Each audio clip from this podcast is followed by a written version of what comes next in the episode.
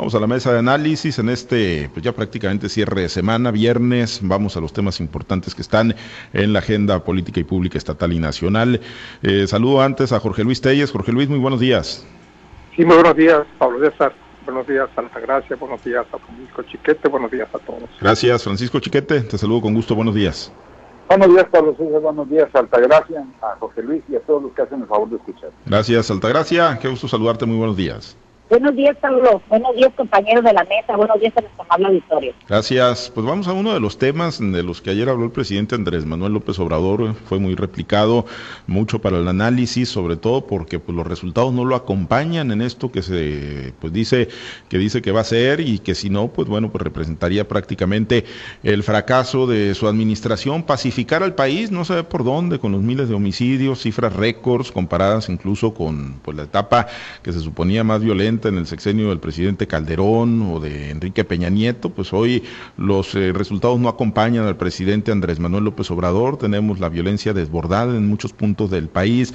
Y el presidente ayer pues dijo, condicionó el éxito de su movimiento de la famosa cuarta transformación a la pacificación del país, pero dice, pues no con mano dura, él ha sido de la política de los abrazos, no balazos, pero pues digo, si no se implementan estrategias verdaderamente extraordinarias, Jorge Luis, pues no se ve por dónde, bueno, yo en lo personal no veo por dónde el presidente Andrés Manuel López Obrador pueda pacificar el país. Cuando está a mitad del camino, Jorge Luis, ¿ves tú las posibilidades de que cumpla con este compromiso del mandatario nacional? No, Pablo César, no, no lo veo, pero absolutamente para nada, por la simple razón de que el presidente López Obrador no ha hecho absolutamente nada para combatir la delincuencia y por lograr la pacificación de este país. Más allá de lo que él habla en las mañaneras, con sus otros datos, con sus cifras que él maneja a través de la Secretaría de, Seguridad, pues no se ve ninguna. Él, desde, desde, desde que comenzó, dijo, ¿no? Contra la delincuencia organizada, abrazos, no balazos. Y se porta mal, lo voy a acusar con su mamá. O sea, son frases de, risa, de cómo es posible que un jefe de Estado enfrente un problema tan complicado como es la inseguridad de México, que no ha sido, que no es privativo de este sexenio, lo ha sido de siempre, de muchos, de muchos sexenios atrás, quién sabe hasta cuándo, remontando, remontándolo hasta, hasta qué época en la que la inseguridad, la violencia ha sido el, denominador común en este país. Está comprobado, plenamente comprobado, que las cosas no se van a resolver con abrazos. ¿Por qué? Porque mientras el presidente habla de que va a repartir abrazos entre, la delincuencia, pues los delincuentes, como dijo alguien ayer, le regresan balazos, y no balazos precisamente de, pistola 38, sino de, de, verdaderos cañonazos, como son los que las armas que utiliza la delincuencia organizada, pues que son con muchos superiores a las que tiene el ejército mexicano, la Guardia Nacional, la Marina Armada de México y todo lo que tú quieras. Difícilmente, es que si no hay una estrategia, como no la hay, si no hay un combate organizado, como no lo hay tampoco, es muy difícil, muy difícil que tenga resultados. Y para mí no va a ser gran fracaso, ya es el gran fracaso de la, de la, de la 4T, los resultados de, la lucha contra la, contra la inseguridad. Lo estamos viendo todos los días, hombre, en diferentes estados del país en Michoacán, en, el norte, en el sureste, en Guanajuato, en Nuevo León. No hay una entidad que se libre de este fenómeno. Y si bien aquí en Sinaloa los índices de delincuencia están muy por debajo de lo que estuvieron tiempo atrás, pues eso no quiere decir que aquí no tengamos el fenómeno. Claro que lo tenemos, bastó un solo evento, un solo evento contundente, demoledor, para que nos diéramos cuenta en manos de quién está de quienes estamos aquí en Culiacán. Lo de octubre del, del, 2019, cuando el famoso Culiacanazo, aquí, aquí en, Culiacán, cuando se iba sobre la captura de Ovidio Guzmán, con un operativo francamente de risa, ¿no? Un operativo de risa que, eso denota pues la, inexperiencia, la incapacidad de las personas que estaban al frente de ese, de ese operativo que finalmente fue un fracaso y el presidente terminó como el reír de la comunidad internacional cuando liberan a Ovidio y sobre todo la bolón de mentiras que se contaron de un lado y de otro, ¿no? Que sí, que yo no di la orden, que sí la dio, que finalmente eh, tiempo después reconoció el presidente que él fue el que dio la orden y que es el único responsable. Pero finalmente, pues así se manejan las cosas. Te digo, para mí, para mí no, no va al fracaso, ya está en el fracaso y se va a acentuar en el curso de los, de los, de los próximos de los años que le quedan, tres años y, un poquito más. ¿Por qué? Porque si no hay estrategia, si no hay estrategia, si no hay una, una un programa de, combate, pues no vas a tener ningún resultado. Si habiéndolo, no lo hay. Ahora cuando no lo hay, pues bueno, los abrazos que pone el presidente se los retachan a balazos y así va a seguir pasando.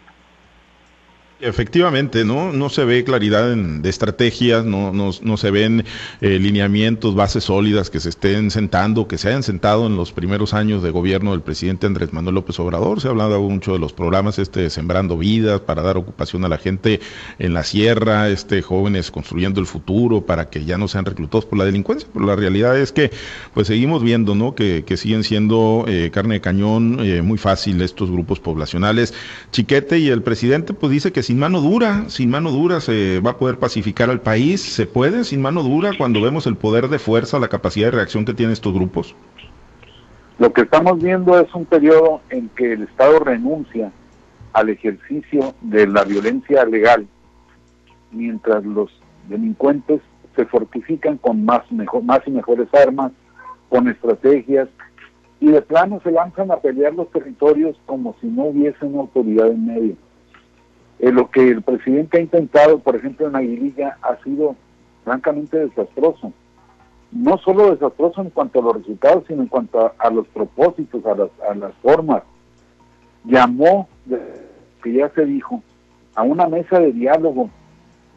¿Tú crees o alguien puede creer que un grupo de narcotraficantes que está peleando la zona de trasiego de drogas, de minerales ilegales, alguien de esa naturaleza va a sentarse a dialogar.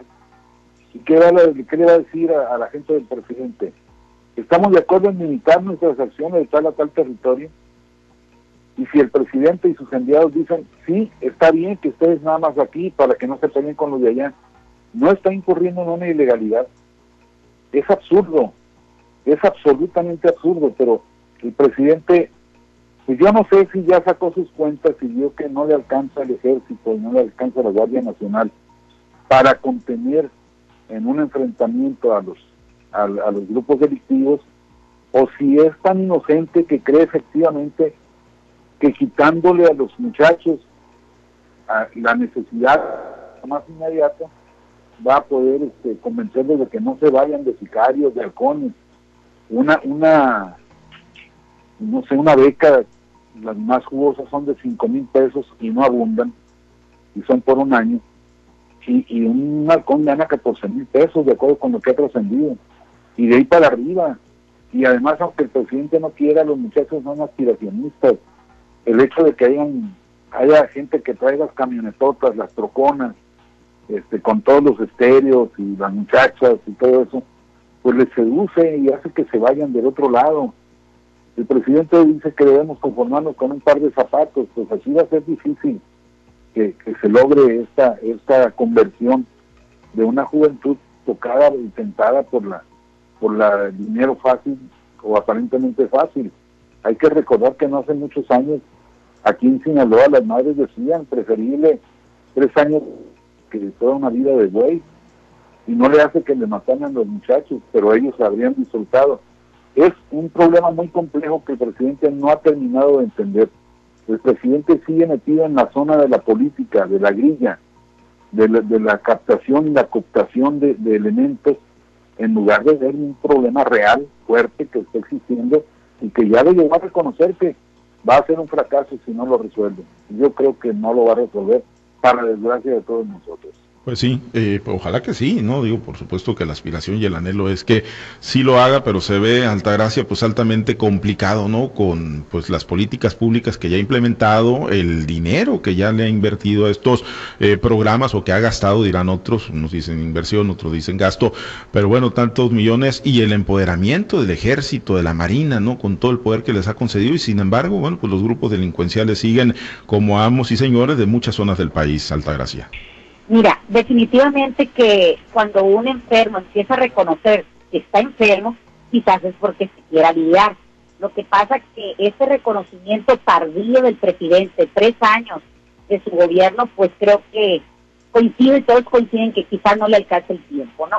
El, programa de, de, impartición de justicia, el programa de, pacificar el país, de la no violencia, eh, el, de, el de que todos tengamos abrazos fraternos con, con las personas que están del otro lado en el crimen organizado o las bandas delincuenciales, pues no, les, no le ha funcionado al presidente y además tendría que reconocer que este programa no le fue bien y tampoco los otros programas satélites que vienen reforzando este programa de los abrazos y no balazos al reconocer que la Guardia Nacional tiene que regresar al ejército, eh, pues eh, desde ahí nos podemos dar cuenta de que el presidente está preocupado y empieza a hablar de los temas que a él no le gustan.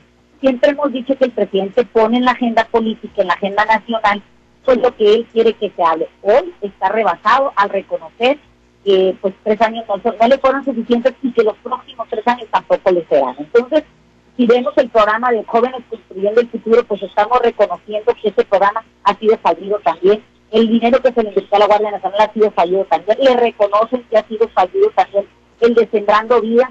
Entonces tenemos eh, quizás ya las vísperas de un gobierno fallido. Eso lo vamos a, a, concertar una vez que salga el presidente, pero desgraciadamente le estamos diciendo ya en carne propia cuando el mismo presidente pues hace ese tipo de declaraciones. Definitivamente que Andrés Manuel López Obrador tiene que hablar de lo que se habla en todo México.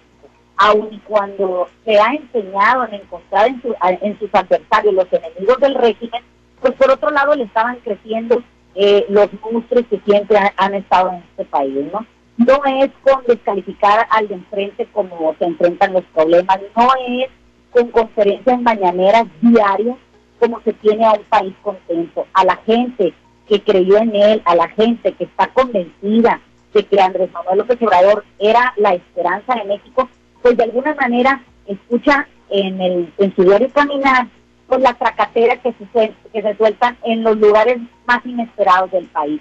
Ahora, tenemos estados altamente violentos reconocidos por indicadores internacionales en los que desgraciadamente está Sinaloa, tenemos un Querétaro, tenemos un, este, Baja California Norte, tenemos un Estado de México que aparecen con cifras no nada más eh, en el crimen organizado, los tenemos en los, en los feminicidios, en la desaparición de personas, y también tenemos ya visos o, el reconocimiento de que hay otro tipo de violencia que se está generando, por ejemplo, en Chiapas, en Michoacán, en, Oaxaca, donde existen otros grupos que son las guerrillas. Entonces, eh, tenemos una ensalada perfecta de, cuestiones eh, violentas que están rebasando la administración de Andrés Manuel López Obrador. Si el presidente da un golpe en la mesa, sabemos que la fuerza del Estado es una fuerza pues que ningún grupo delincuencial puede tener más fuerza que él. Definitivamente que él conoce este tipo de, situaciones, lo criticó en innumerables ocasiones y lo sigue criticando el presidente Calderón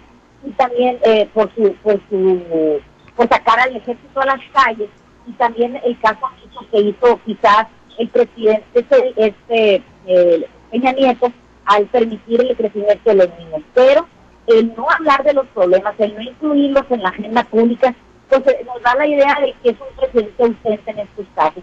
Necesitamos un presidente presente, un presidente que tome en sus manos las riendas de este país y hable y, actúe en los problemas que tiene, como es, por decir uno, este que tenemos ahorita, que es el de la violencia. El tener el ejército, ocupado en la construcción de aeropuertos, ocupado en la construcción de trenes, ocupado en la salud de los mexicanos, ocupado en tantas y tantas cosas que les tiene su el presidente, definitivamente es permitido que los grupos delincuenciales se estén apropiando de territorios, se estén apropiando de renglones en la sociedad y de la economía para, para hacer sus eh, hacer sus apoyos. Me parece que el presidente y todo su gabinete, tenemos un secretario de gobernación, una secretaria de gobernación que no ha tomado las riendas o que permanece ahí como figura decorativa, pero no realmente actuando. Tenemos un secretario de la Marina que está supeditado, que es el presidente, tenemos un, este, un, eh, del, Ejército Nacional, también le tenemos que supeditar lo que es el presidente. Están coartados por la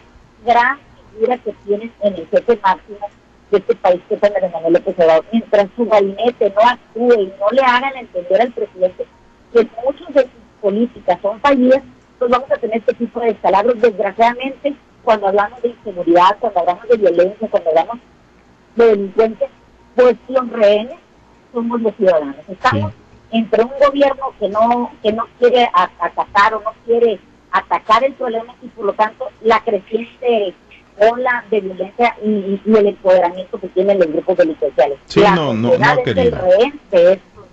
No ha querido verlo no ha querido verlo el presidente Andrés Manuel López Obrador y pues ya se le fueron tres años la mitad de su sexenio y no lo ha resuelto y si piensa hacerlo para la mitad restante pues tendrá que emplearse a fondo y sin lugar a dudas pues dejar de lado nuestro de los abrazos y balazos y sí pensar en estrategias más fuertes, más contundentes por las que las que ha implementado, si es que se pueden llamar estrategias, simple y sencillamente no han funcionado. Bueno, en otros asuntos pues hace unos días también el presidente destapó sus famosas corcholatas para la sucesión gubernamental, para la sucesión del 2024, ya pues son ampliamente conocidos.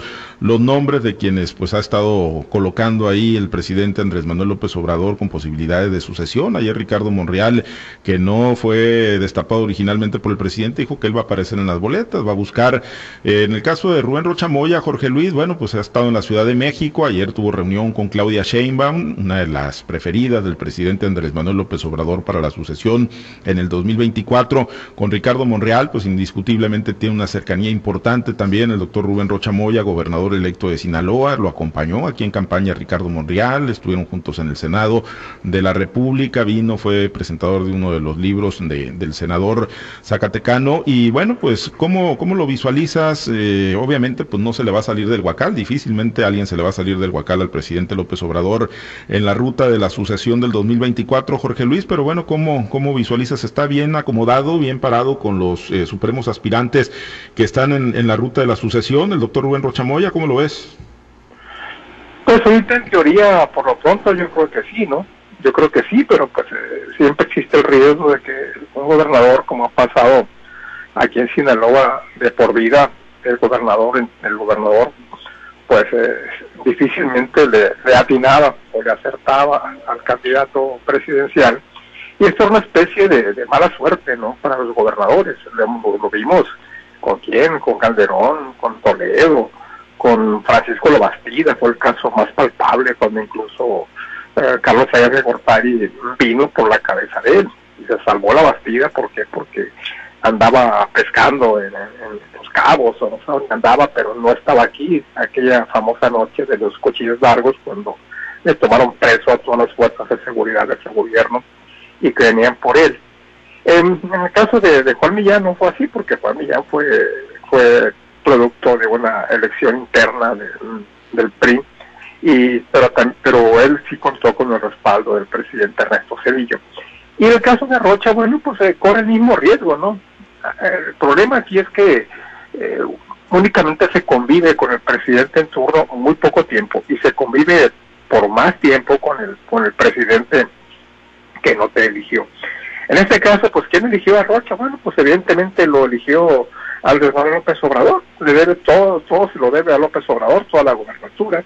Y bueno, pues el hecho de que se ganó de manera tan contundente, pues una aportación también muy importante de, de Rubén Rocha. Tendrá que cuidarse mucho el nuevo gobernador de Sinaloa en ver cómo se maneja él con las, con las, con las piezas que el presidente ha destapado en el que por cierto pues no he incluido a Ricardo Monreal y ella reaccionó Monreal quizás de la manera que nunca debió hacerlo, ¿no? Decir que yo estaré de todos modos en la, en la baraja en la baraja presidencial, cuando en el momento yo estaré en la boleta electoral, me recuerdo a un candidato a gobernador aquí en Sinaloa que siempre dijo yo estaré en la boleta y finalmente estuvo, pero sacó menos del 3% de, de votos, ¿no?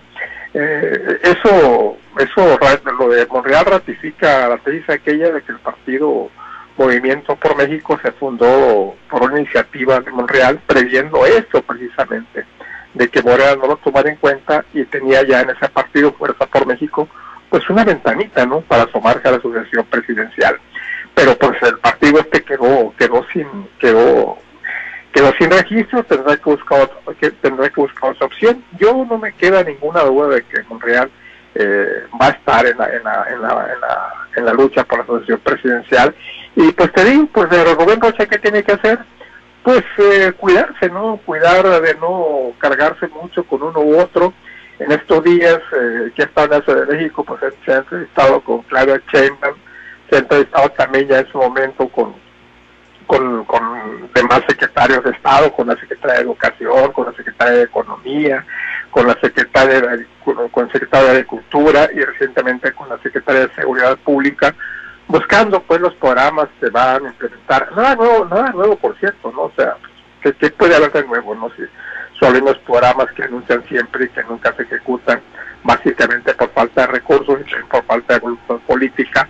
Pero pues Rocha ya anda, ¿no? Buscando avanzar en el camino que va a emprender a partir del primero de noviembre y busca llegar ya pues con una ruta bien trazada. Y lo demás, lo otro, pues yo lo repito, ¿no? Tendrá que ser muy cauteloso, muy prudente en ver por dónde vienen las cosas para ver cómo va cómo va a mover sus dichos a su vez en el tablero político de Sinaloa. Sí, cauteloso, habilidoso, por lo pronto, pues ayer se ratificó también a Ignacio Mier como el próximo coordinador, o bueno, va a mantenerse como coordinador de la bancada morenista, y eso, bueno, pues es, es una buena puerta que se mantiene ahí para el estado de Sinaloa, para el doctor Rubén Rochamoya, y muchos morenistas, toda vez que estuvo como delegado por acá en la entidad chiquete, pero bueno, en la ruta de la sucesión tan adelantada que ya ha puesto ahí en el escenario político el presidente Andrés Manuel López Obrador, ¿cómo ves al doctor Rubén Rochamoya? Bien, yo creo que Rocha sabe perfectamente cuál es la, la idea, cuál es la, mecánica en la cuarta transformación. Eh, Rocha es muy institucional, es hombre que pues eh, ha sido exhumado de las ruinas del PRI por el propio presidente Andrés Manuel López Obrador, quien lo hizo candidato a senador, quien lo hizo luego eh, candidato a gobernador. Entonces, pues no deberá tener problema Rocha para transitar en la interna, a menos que ésta se complique demasiado. Su único punto ahí sería la cercanía con Ricardo Monreal, quien no solo dijo que estaría en la boleta, sino que además dijo que ojalá sea con Morena y con el propio presidente López Obrador. Es decir, amenaza con irse a otro lado. Y no sería difícil que una un acuerdo opositor, una, alianza opositora, tomara un candidato de ese tamaño de, la, de, las filas morenistas. Total, no sería la primera vez, ya Monreal había sido priista y se fue al otro lado para llegar a la gubernatura de Zacatecas y luego ahora pues se ha mantenido en Morena, pero amenaza con ese otro lado para buscar la candidatura presidencial. Entonces yo creo que Rocha tiene muy claro que su, su destino es más seguro es eh, la ruta que marque el presidente. Y esperar a que haya más definiciones o definiciones más claras y, solo incorporarse a eso. Yo no creo que vaya a correr política, aunque sí va a tener que pasar el trago amargo de darle un descolón a Ricardo Monreal, que sí lo ha apoyado mucho. Sí, efectivamente, ¿no? Ahí sí se ve, pues no al nivel quizás de padrinazgo, pero sí, sí hay un respaldo evidente de Ricardo Monreal, tanto pues, en el Senado como ahora en la, en la campaña, en la unción de la candidatura, pero bueno, eh, finalmente pues eh, tendrá que, como dice Jorge Luis, pues tratar de navegar en aguas tranquilas, porque lo más probable es que aún y cuando se le ve al presidente con, con todas las corcholatas en la mano, pues podría, podría salírsele ahí de control el juego sucesorio. Altagracia, con tu comentario nos despedimos. Mira, lo que me queda a mí más que claro es que cómo se ha venido despreciando la figura los este, posibles candidatos y, sobre todo del que del que los elige, ¿no? De, nombrarlos antes, pues los elegidos, los ungidos, los delfines, eh, pues ahora los llaman corcholatas y de ser antes la mano de Dios, el dedo de Dios, pues sí que eh, se quedó en simple destapado. ahí es donde me queda como una especie de, sonrisa macabra, digo yo, bueno, hasta este punto ha llegado la depreciación o la degradación de valor como la eh, eh, en la en la actuación política, eh, pues me parece que, es de risa, no, definitivamente que debemos de aplaudir la, actuación de, de Rubén Rochamoya, porque se mueve como pez en el agua, ¿no? Lo mismo puede estar frente a una Claudia Sheinbaum y sacar lo más positivo de ella, diciendo que es una gran política, que es una gran luchadora y que, y que se pone eh, prácticamente a sus órdenes o, en una línea de comunicación para establecer en, en, Sinaloa programas que han sido exitosos en la Ciudad de México. Y por otro lado tenemos también una gran maestría que está mostrando al seguir eh, manteniendo a, Ricardo Monreal como parte de sus amigos, como parte de, las personas que lo apoyaron y también pues, reconociendo a otros factores que, le pueden ser útiles o que le pueden ser útiles al Estado más que más que a Rubén Rochamoya al Estado de Sinaloa. Eso sí se le debe de aplaudir a Rubén Rocha Moya. Es un político, como siempre lo dicho, meticuloso, es un, político tranquilo, que, primero valora y, el diálogo, la, la, el análisis, el, el, el, confrontamiento, que el enfrentamiento ante, ante posibles este, adversarios o, gente que no está con él, ¿no? Lo, lo vimos durante su actuación como, como senador y como candidato a la gubernatura. Nunca se montó en las olas de la confrontación. Rubén Moya tiene esa, esa cualidad de ser un hombre apacible, pero firme en sus decisiones. Entonces, definitivamente que al Estado le debe de venir cosas mejores, ¿no? Eh, y el, el gobernador electo sigue por el diálogo, sigue... Eh, por la por la por ese camino, pues Sinaloa va, va a tener eh, buenos resultados. Esperemos que no se le olvide al gobernador electo que primero está tener una buena relación con el presidente y acatar o, o a las actuaciones, decisiones, estrategias, programas que vengan de parte del presidente porque él es el gran maestro. Más que el destapador es el gran maestro político en este país, es el, la persona eh, políticamente hablando en México que no tiene influencia a nadie, aun cuando sus números no le son favorables del todo, pues no tenemos en la oposición a alguien que pueda decir, yo le puedo quitar al, presidente ese, ese valor de destapar porque no tenemos nada. Entonces tenemos un vacío. Ahora, cuando Ricardo Monreal dice que va a ser candidato, quizá estamos viendo que se vaya a aliar al, al frente opositor de los otros partidos pues pudiera ser una buena carta. El resultado lo dirá el, tiempo, ¿no? El, el, momento en que lleguemos ya al tiempo de elegir los precandidatos, todos los candidatos, pues sabremos si Ricardo Monreal logra que el presidente le dé la opción o se va a ir con los de enfrente y si los de enfrente tienen la capacidad para abrazarlo, para arroparlo y sobre todo llevarlo a una posición que estaríamos viendo ya en el 2024 de un nuevo presidente de nuestro país. Me parece que son difíciles, me parece que es anticipado el tiempo y el destapar mucho antes a los candidatos y candidatos o, o, pues lo único que hace es desgastar su imagen y también los distrae de, la obligación que tienen de sacar adelante la encomienda que les entregó el pueblo. Entonces, tenemos todavía que seguir viendo y ojalá que el ser destapados prematuramente pues no les cause ese desgaste y sobre todo que no les cause desgaste a las arcas y el erario de cada eh, estado o de cada eh, responsabilidad que, tienen encomendada. Muy el tiempo lo dirá. Pues sí, efectivamente, y que tenga el tino el doctor Rubén Rochamoya, pues de, ser mesurado en esos temas para pues no poner en riesgo, porque es muy probable que, que de ahí salga, digo, ahorita como se visualiza el poder, que de ahí pueda salir el próximo presidente de México. Nos despedimos, Altagracia, muchas gracias, excelente fin de semana. Que tengan excelente fin de semana. Jorge Luis, muchas gracias. Y bueno, eh, unos días de ausencia de Jorge Luis Telles, pronto se reincorpora a la mesa de análisis. Gracias, Jorge Luis. Sí, muchas gracias. Pablo, saludos a todos. Pablo César, saludos a todos. Gracias, Chiquete. Muy buen fin de semana. Buen día, saludos a todos. Gracias. El doctor Rubén Rocha Moya, por cierto, continuó con sus reuniones en la Ciudad de México. Se reunió hoy con Jorge Mendoza Sánchez, director general de Banobras. La información en nuestro portal www.noticieroaltavoz. Nos despedimos. Gracias a los compañeros operadores en las diferentes plazas de Grupo Chávez Radio. Muchas gracias a Herberto Armenta por su apoyo en la producción y transmisión de Altavoz TV Digital. Soy Pablo César Espinosa. Le deseo a usted que tenga un excelente y muy productivo día.